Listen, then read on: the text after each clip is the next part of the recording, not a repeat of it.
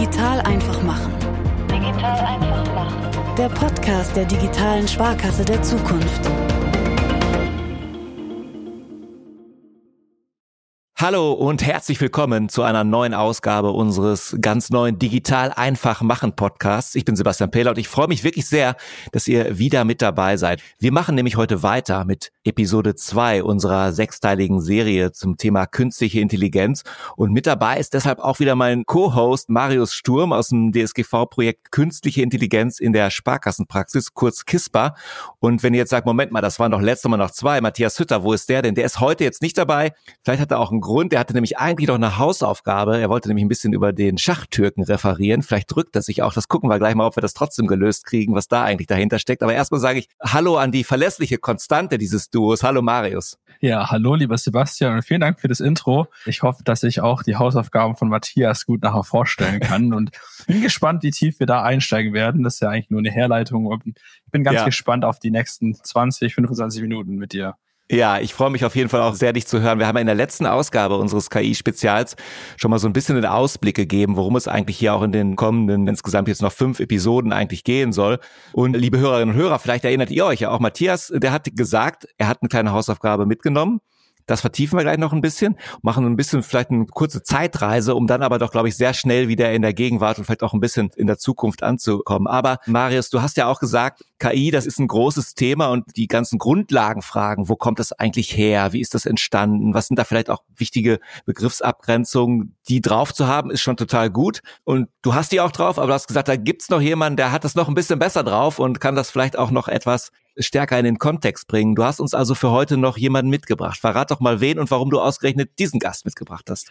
Ja, Sebastian, das ist eine sehr gute Brücke und es stimmt, dass wir da jemanden im Gepäck haben, der das sicherlich ganz authentisch auch sagen kann. Weil wie du schon gesagt hast, Matthias und ich haben uns jetzt die letzten Wochen und Monate intensiv mit KI beschäftigt und haben uns da natürlich sehr viel Wissen angelesen und uns auch in, über Veranstaltungen informiert. Aber das Ganze ist natürlich jetzt erst einige Monate alt und ich glaube, es bietet sich da an, wirklich Fachleute einfach mitzuholen ins Boot und auch hier gerade in die Podcast-Folge.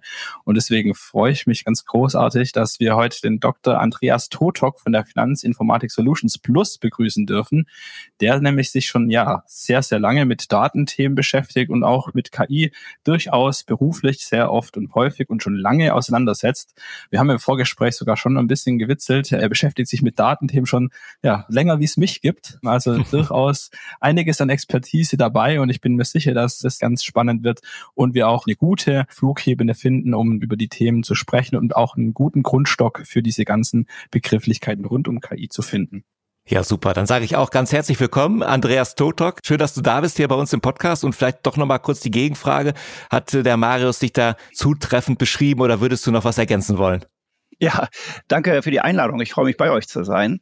Na klar, also seit 25 Jahren bin ich in diesem Thema Daten drin, wobei mit dem Thema KI ganz ernsthaft beschäftige ich mich noch nicht so lange. Also 2018 in dem Fall bin ich eben über die Finanzinformatik, über die Sparkassen letztendlich zu dem Thema gekommen, weil damals haben die Sparkassen gefragt, was macht eigentlich ihr mit KI? Und das haben wir dann 2018 in der Vorstudie untersucht. Und die Vorstudie, wo war das eben? In der FI-Gruppe, in der Finanzinformatik-Gruppe. Und wir sind eben eine 100% Tochter der Finanzinformatik. Und da bin ich im normalen Berufsleben Geschäftsbereichsleiter und nebenberuflich seitdem in irgendeiner Form als Programmleiter oder als Leiter einer Koordinierungsstelle mit dem Thema KI betraut was du sozusagen aus diesem äh, beruflichen Kontext äh, mitbringst in unser heutiges Thema. Das vertiefen wir gleich noch ein bisschen. Da kriegen wir, glaube ich, auch ganz gutes Gespür dafür, was so deine Themen sind. Vielleicht als ganz niedrigschwelligen Einstieg, damit unsere Hörerinnen und Hörer dich noch so ein bisschen besser kennenlernen können, haben wir so eine kleine Blitzfragerunde zu deinen digitalen Neigungen mal mitgebracht. Ich würde dir gleich mal ein paar Fragen stellen, ganz kompakt. Die kannst du auch ganz, ganz kompakt gern beantworten. Einverstanden? Ja, machen wir.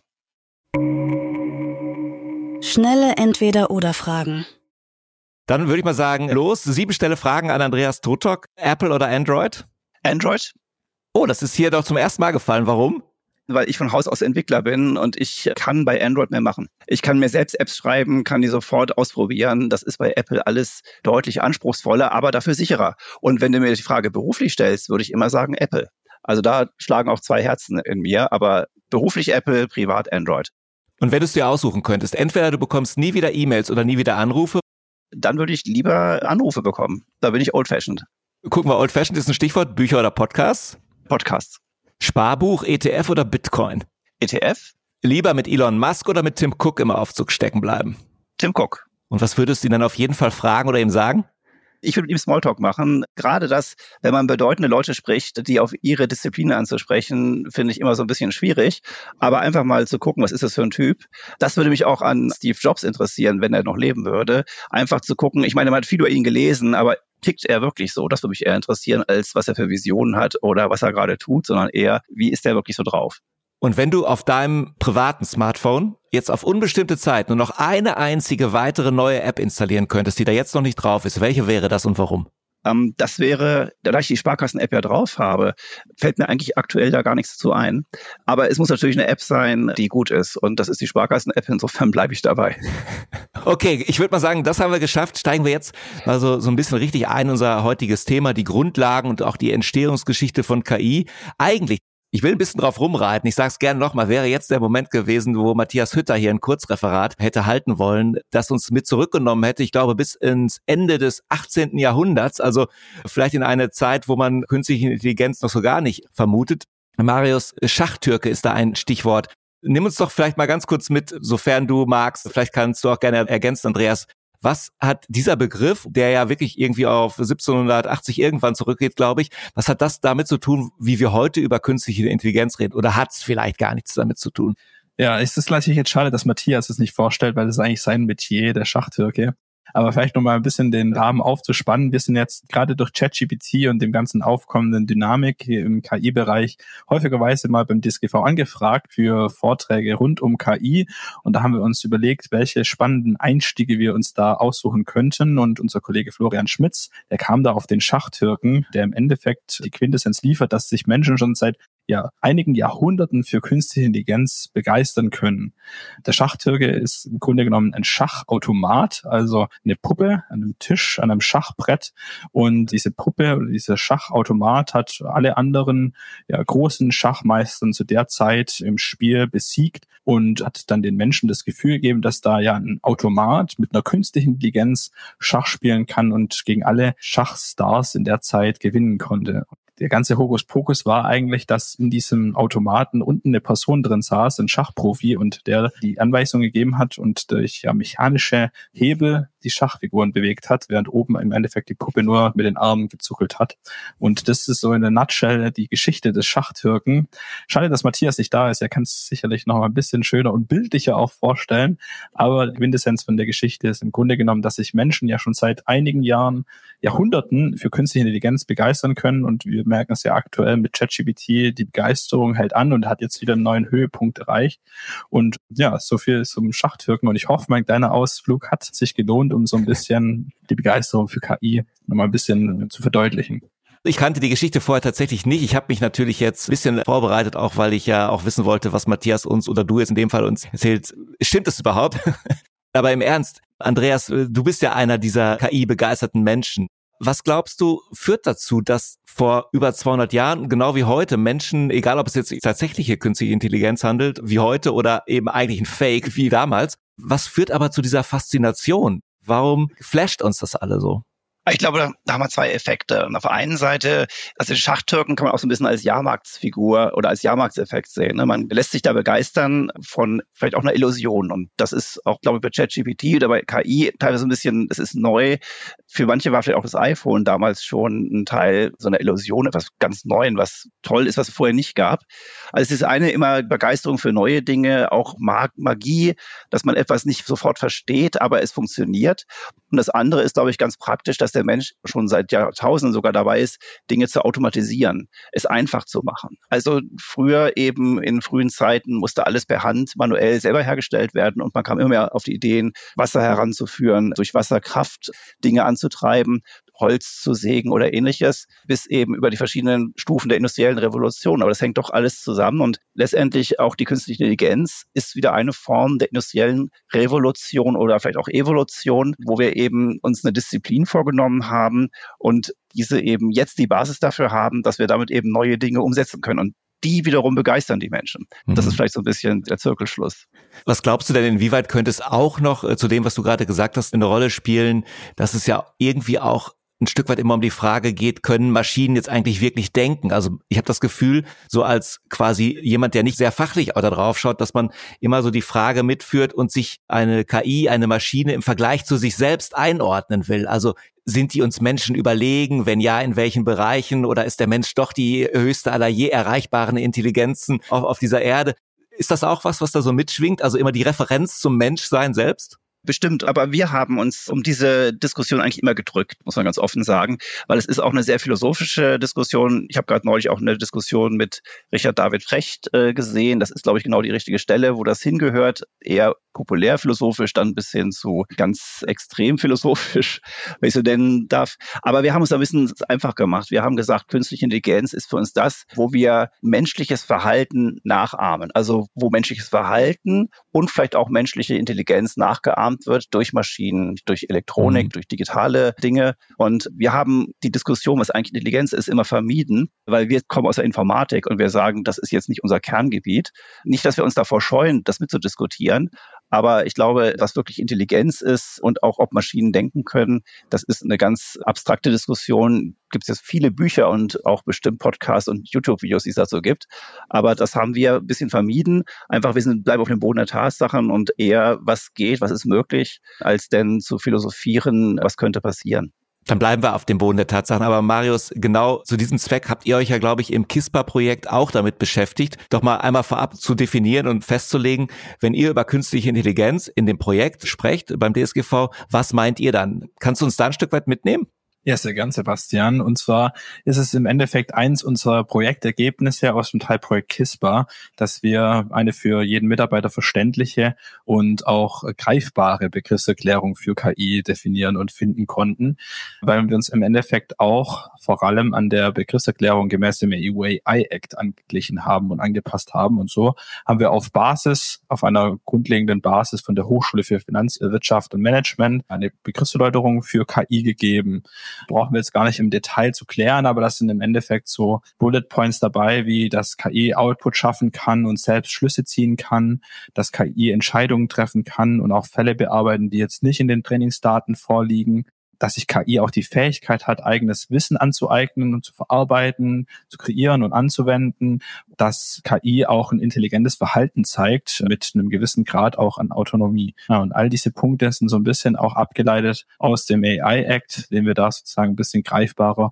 für uns, für die Sparkassenfinanzgruppe definiert haben, aber vielleicht auch darüber hinaus ganz auch spannend sein kann und auch eine Begriffserläuterung für KI dienen kann. Dann vielleicht für alle unter uns, mich eingeschlossen, die sich nicht so ganz genau auskennen mit dem, was die Europäische Kommission da so an Acts erlässt. Der AI Act, das ist was? Es ist im Grunde einfach ein Rechtserlass zum Thema künstliche Intelligenz, könnte man das so ganz vereinfacht sagen? Oder was ist es sonst?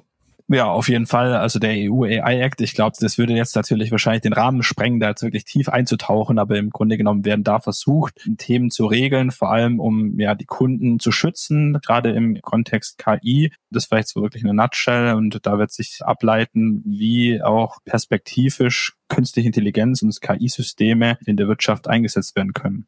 Aber vielleicht kannst du auch gerne nochmal ergänzen, Andreas, falls dir da noch mehr einfallen würde und falls wir das Thema oder das Fass jetzt zumindest so ein kleines bisschen aufmachen sollten. Ja, also gerne unpolitisch. Ich weiß, ihr seid ja als Verband eher in der Politik unterwegs.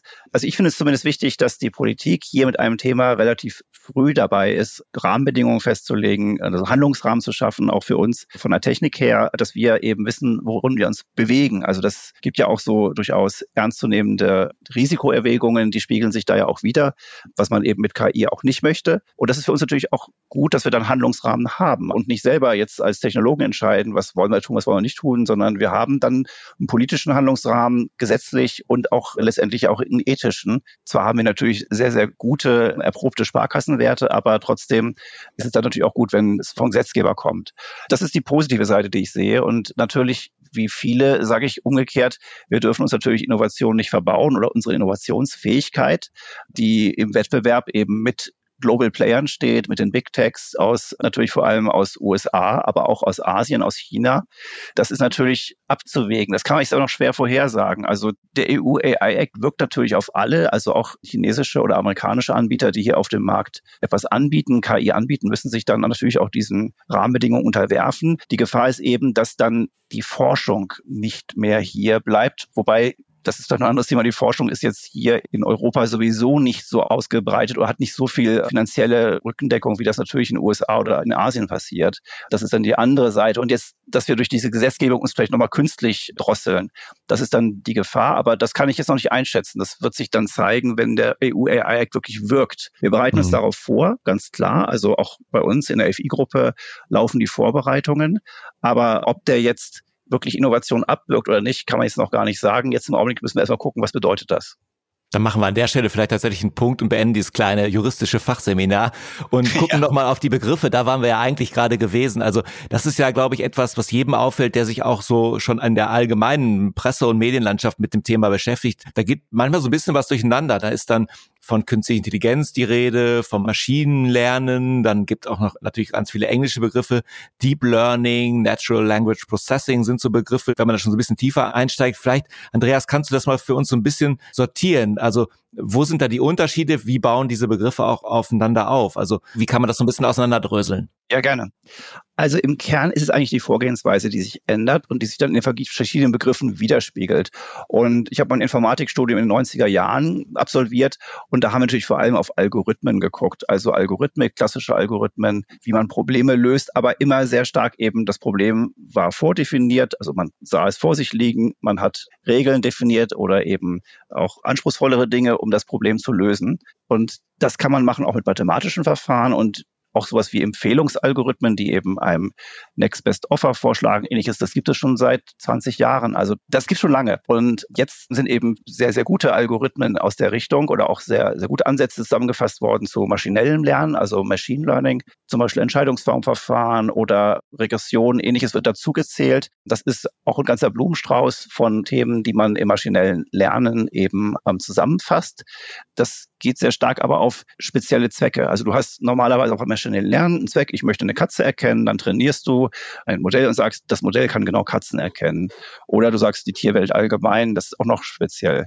Das, die nächste Stufe, die wir jetzt zünden, ist aber das Deep Learning, also das tiefe Lernen. Und da versucht man noch stärker so gedacht, das menschliche Gehirn nachzubilden, indem man diese Entscheidung, die man trifft, ist etwas eine Katze oder ein Hund, in mehreren Ebenen verteilt und in diesem Modell mehreren Ebenen nacheinander schaltet mit den verschiedenen Eigenschaften, die man erkennt. Aber, das ist der Witz, als Informatiker hätte es normalerweise gesagt, die erste Ebene ist genau dafür da, den Schwanz zu erkennen, die zweite Ebene die Ohren, die dritte Ebene die Augen.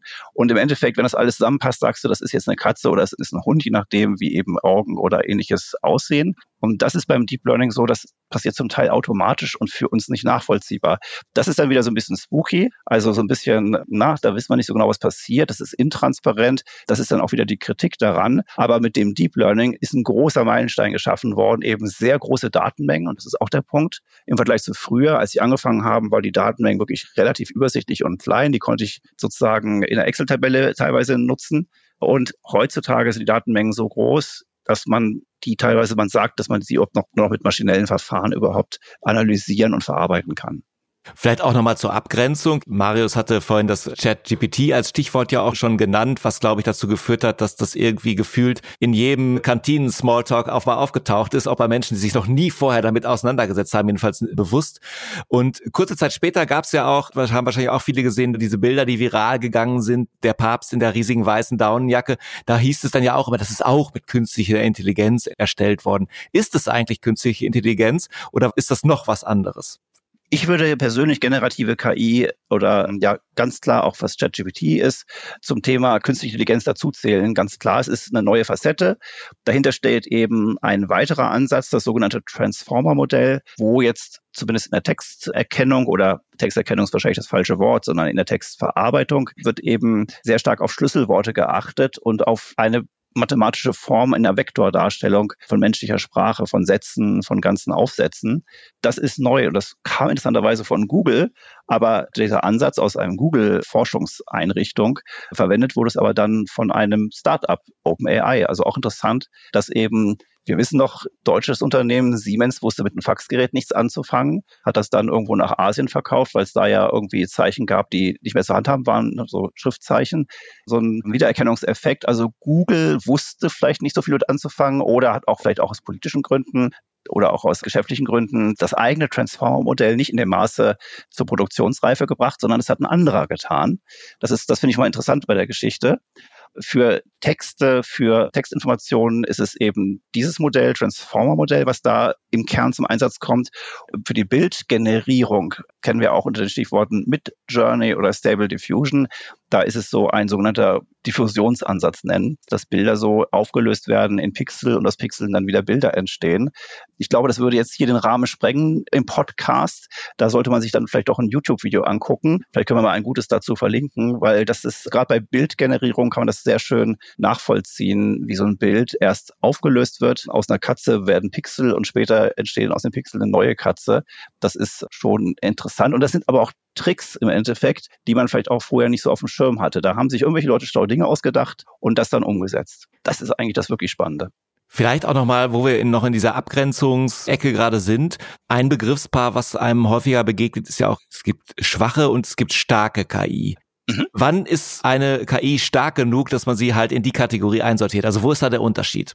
Das ist natürlich auch wieder eine spannende Frage. Ich denke da in Reifegradstufen, und das ist auch so durchaus üblich. Also schwach ist das, was im Reifegrad niedrig ist, also ganz einfache Form von künstlicher Intelligenz. Das kann zum Beispiel sein, ein Bot, der einfach häufig gestellte Fragen beantwortet. Also auch in der Sparkasse haben wir sicherlich Fragen, die sehr oft kommen im Online-Banking. Wie mache ich das und das? Wie mache ich eine Überweisung? Und dann ist dieser Bot in der Lage, sehr einfach zu erkennen, was derjenige fragt und liefert dann aus einem vordefinierten Antwortschatz die hoffentlich passende Antwort. Also Stichwort, unser Chatbot in der Sparkassenfinanzgruppe, Linda, ist in der Lage, eben solche einfachen Fragen zu beantworten. Und jetzt ist die Frage, ab wann ist es denn die nächste Stufe? Das nächste wäre assistiert, also das ist eine KI assistiert. Das wäre schon der Fall, wenn Linda einen dann in der nächsten Ausbaustufe komplett durch den Prozess durchführt und auch bei vielleicht Dingen, die selten vorkommen, auch gut Hinweise gibt oder auch dann durch den Prozess sicher durchführt, assistiert also zum Beispiel den Kunden oder den Sparkassenmitarbeiter in einem Bankprozess. Und dann kommen wir in eine Teilautomation, in die hohe Automation. Das sind Prozesse, die dann komplett man sagt so schön, in Dunkelverarbeitung laufen im Hintergrund. Das sind dann sowieso, es ist ja im Kern steht ja die Digitalisierung in unserem Umfeld. Und das sind dann eben Prozesse, die sind stark digitalisiert, die sind vollkommen digitalisiert und können dann auch durch KI noch als High-End-Stufe dann noch vollautomatisiert, fallabschließend durchlaufen. Das ist eine hohe Automation. Und dann haben wir irgendwann die Autonomie und das ist dann starke KI, wo die KI zum Teil gar keine Anleitung mehr braucht, sondern selber Probleme erkennt, Aufgaben löst ohne dass man ihr vorher jetzt ein vordefiniertes Muster gegeben hat. Also es ist vielleicht ein neuer Prozess da, den man vielleicht auch nur per Sprache der Engine mitteilt und sie verinnerlicht diesen Prozess und erkennt Probleme und löst diese. Das ist mal so ein ganz banales Beispiel. Wobei starke KI geht vielleicht noch darüber hinaus, dass es wirklich völlig autonom agierende Einheiten sind. Jetzt kann man natürlich wieder zurückdenken an Roboter, die wirklich vollkommen autonom sich bewegen und ich will jetzt nicht sagen denken können, aber voll autonom handeln können, alle möglichen Situationen erkennen und darauf reagieren und auch neue Dinge eben in ihren Wissensvorrat aufnehmen. Also wie auch ein Kind, das auch fortwährend lernt durch das eigene Verhalten. Und das ist eben, ich glaube, diese starke KI, das ist ja auch so ein bisschen das Risiko, was in der Gesellschaft gesehen wird zum Teil, dass man eben sagt, und was passiert denn, wenn diese KI nicht mehr das tut, was wir eigentlich von ihr wollen oder wofür sie gedacht war? Das geht dann schon so in diese Risikobetrachtung. Die Chance ist natürlich, gerade auch für mich, ihr habt ja gesagt schon früher, ich bin ein bisschen älter, also so alt auch noch nicht. Aber wenn ich an mein Alter denke, Pflegekräfte sind sehr knapp wenn ich dann in 40, 50 Jahren soweit bin, ich habe dann voll autonomen Pflegeroboter zum Beispiel, der mich in allen Situationen unterstützen kann. Also ob das jetzt eine positive Vision ist, ist wieder eine andere Frage. Aber für mich wäre es sicherlich eine Hilfe, wenn denn sonst keine Fachkraft da ist, die mir helfen kann. Jetzt haben wir ja schon in den Beispielen und den Begriffsabgrenzungen automatisch neigt man ja auch dazu, direkt so ein bisschen auch in Richtung Anwendung zu denken, also weil man es natürlich dann plastischer machen kann. Du hast auch ein bisschen schon was skizziert. Linda war jetzt gerade auch schon ein Stichwort, was natürlich viele im Kontext mit Sparkasse ja auch kennen. Aber was sind denn tatsächlich heute schon auch so vielleicht ganz konkrete auch Anwendungsfälle für diese unterschiedlichen Arten von KI, über die wir jetzt gesprochen haben? Gibt es da so zwei, drei Beispiele, die vielleicht fast jeder von uns kennt, aber wo man gar nicht so richtig das bislang vielleicht auch in Zusammenhang mit dem gebracht hat, worüber wir gerade gesprochen haben? Ich glaube, ein einfaches Beispiel, das auch jeder kennt, ist die Fotoüberweisung. Wenn es ein QR-Code ist, den man fotografiert, ist es natürlich ganz, ganz einfach. Das ist auch keine KI. Aber wenn ich jetzt Dokumente habe in jeglicher Form, ich habe hier ein Foto, aber jetzt also meine persönliche Vision ist, ich nehme die Fotoüberweisung und fotografiere nicht eine Rechnung, sondern ich nehme zum Beispiel meine aktuelle Kfz-Versicherung und die ist vielleicht von einem anderen Anbieter. Die ist jetzt nicht von der Sparkassenversicherung oder VKB, sondern von irgendwem Drittes. Jetzt würde normalerweise eine Fehlermeldung kommen. Aber dann sagt mir die Sparkassen-App, ach, ist ja schön, dass du mir deinen Versicherungsvertrag zeigst. Ähm, darf ich das jetzt benutzen, was du mir zeigst? Ich, ja, also ich, das ist genau das Ziel. Ich vermute mal, du willst die Versicherung wechseln. Darf ich dir eine Alternative anbieten? Das ist wieder sehr vertrieblich gerade. Das ist technisch heutzutage alles möglich schon, dass man um die Ecke denkt. Das sind eben auch Use Cases, die wir gehabt haben, von der Fotoüberweisung weiterzugehen. Wie kann ich diese intelligente der Bildverarbeitung, das wirklich erkenne, was ist das jetzt, was mir der Kunde gerade vor die Kamera hält und daraus Schlüsse ziehe, was will der Kunde in dem Augenblick von mir? Also das ist jetzt vielleicht noch ein bisschen weiter gedacht, aber das wird kommen. Also dass wir dann eben beliebige Dokumentarten über die Fotoüberweisung oder über die Sparkassen-App fotografieren für verschiedenste Bankprozesse und ich nicht mehr sagen muss, ich möchte jetzt genau diesen Prozess nutzen, sondern möglicherweise auch einen Vorschlag bekomme, das Dokument oder auch diese Informationen, die man gerade gibt, gehen wir jetzt in diesen Prozess rein.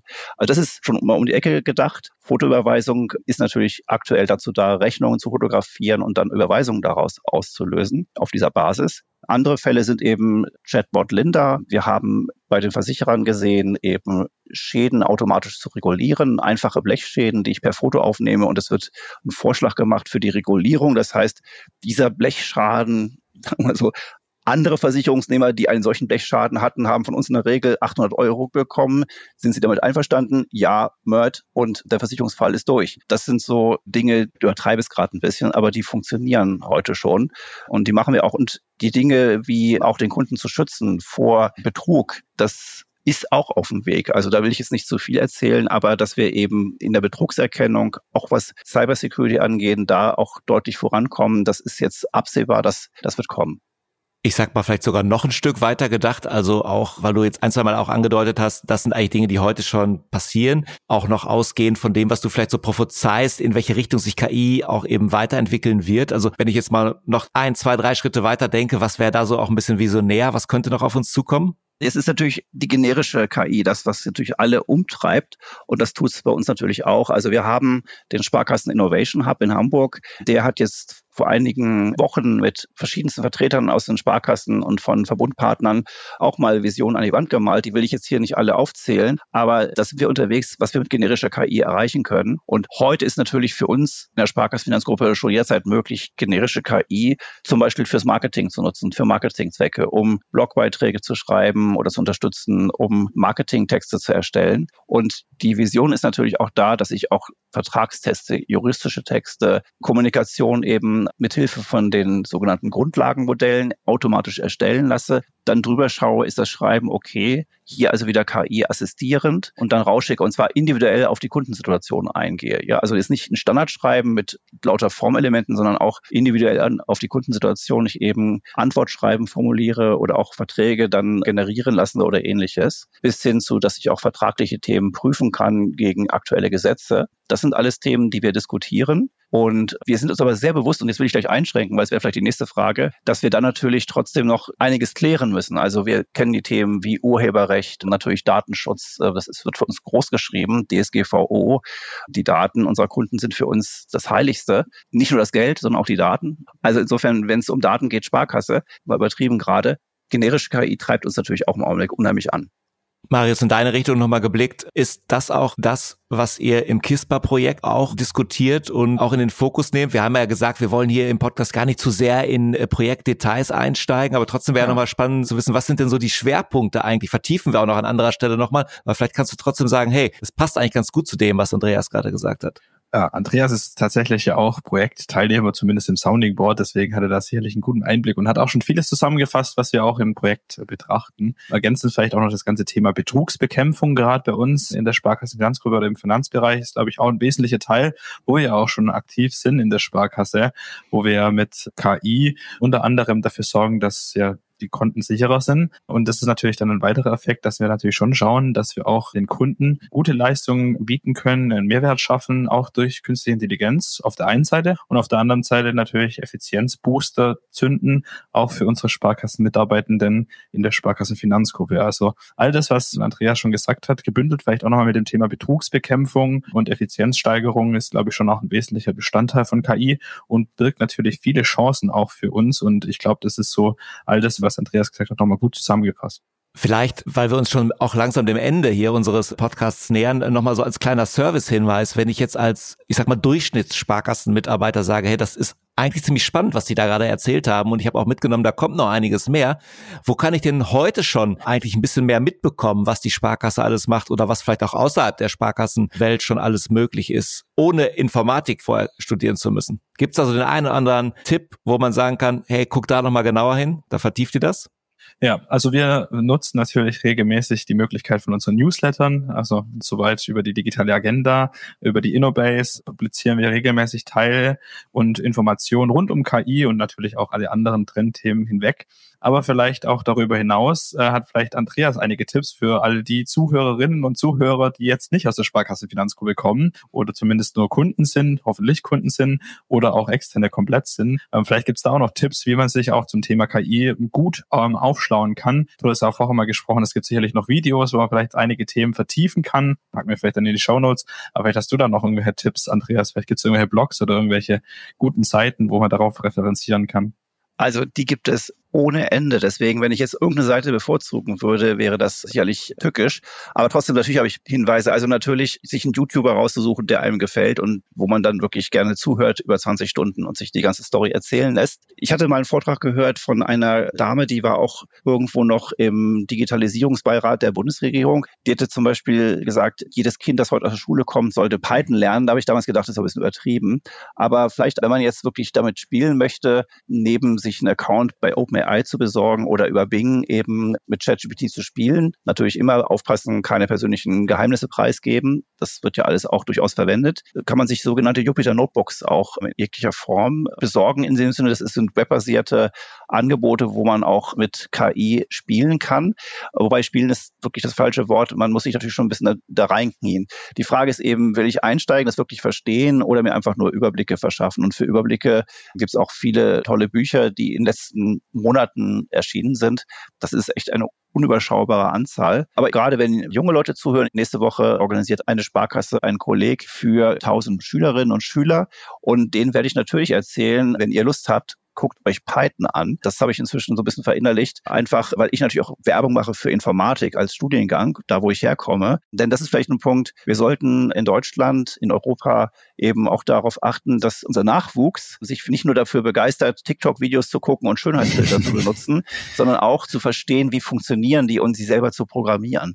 Also mhm. das ist vielleicht ein bisschen Lobbyarbeit gerade für meine Branche, aber wir sollten gucken, dass auch wir selber auch in der Lage sind, solche Dinge zu verstehen und zu entwickeln, dass es dann nicht nur aus dem Ausland kommt, sondern wir auch dann kompetente Anwender sind. Wie heißt es so schön, der kompetente Bürger. Das heißt anders, dass wir eben wirklich nicht dumm dastehen, sondern auch schlau sind, intelligent sind ist, glaube ich, ein ganz spannendes Appell, Andreas. Aber vielleicht gibt es auch einige Zuhörerinnen und Zuhörer, die vielleicht jetzt nicht so ganz äh, für Informatik begeistern können. Da würde ich einfach raten, so wie der Podcast auch heißt, einfach digital machen. Vielleicht einfach auch dieses digital mal ausklammern, einfach machen, äh, einfach mal ausprobieren, einfach mutig sein, einfach mal ChatGPT nutzen. Ich glaube, das werden wahrscheinlich auch die meisten schon getan haben.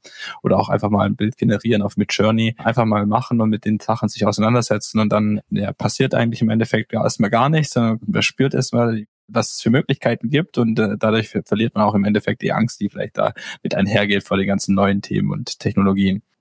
Ja, eine gute Informationsquelle bei mir sind natürlich meine Söhne. Und wenn ich wissen will, was die neuesten Features von ChatGPT Version X.Y sind, dann frage ich meinen Sohn, der weiß immer als erstes, der hat das irgendwo in einem Video gesehen. Und dann bin ich mal gut vorbereitet für Podcasts oder ähnliches. Und vielleicht können wir ja mit diesem Podcast auch noch ein ganz, ganz bisschen auch dazu beitragen, in den nächsten Episoden unserer KI-Serie ein bisschen mehr Wissen auch anzuhäufen und uns, ich weiß gar nicht, ob man kompetenter oder mündiger, der mündige Bürger ist es, glaube ich, den du vorhin meintest. Der mündige Bürger, genau, genau das wollte ich sagen. Ob wir das schaffen mit dem Podcast, weiß ich nicht, aber vielleicht tragen wir ein ganz bisschen auch dazu bei. Ich sage für heute erstmal Danke, danke an euch beide, vor allen Dingen an dich, Andreas, dass du dabei warst und uns nochmal in die Grundlagen ein Stück weit mitgenommen hast. Auch da hätte man wahrscheinlich noch fünf Stunden länger drüber sprechen können. Ähm, wir müssen uns hier ein bisschen sozusagen am zeitlichen Riemen reißen, aber vertiefen natürlich das eine oder andere Thema noch in den nächsten Episoden. Da ist Marius dann auch wieder mit dabei und wir gucken mal, ob Matthias sich traut, nachdem er hier sein Referat nicht gehalten hat, hier jemals wieder aufzuschlagen, aber wir werden ihn schon hier wieder zum Mitmachen bewegen. Ich freue mich erstmal, dass ihr da wart, mit uns gesprochen habt. Ich freue mich vor allen Dingen, dass ihr da draußen uns zugehört habt in unserem Podcast. Wir sind ganz bald wieder hier und bis dahin sage ich einfach mal Tschüss und danke fürs Zuhören. Bis dann. Ciao. Tschö. Tschüss. Digital einfach machen. Digital einfach machen. Der Podcast der digitalen Sparkasse der Zukunft.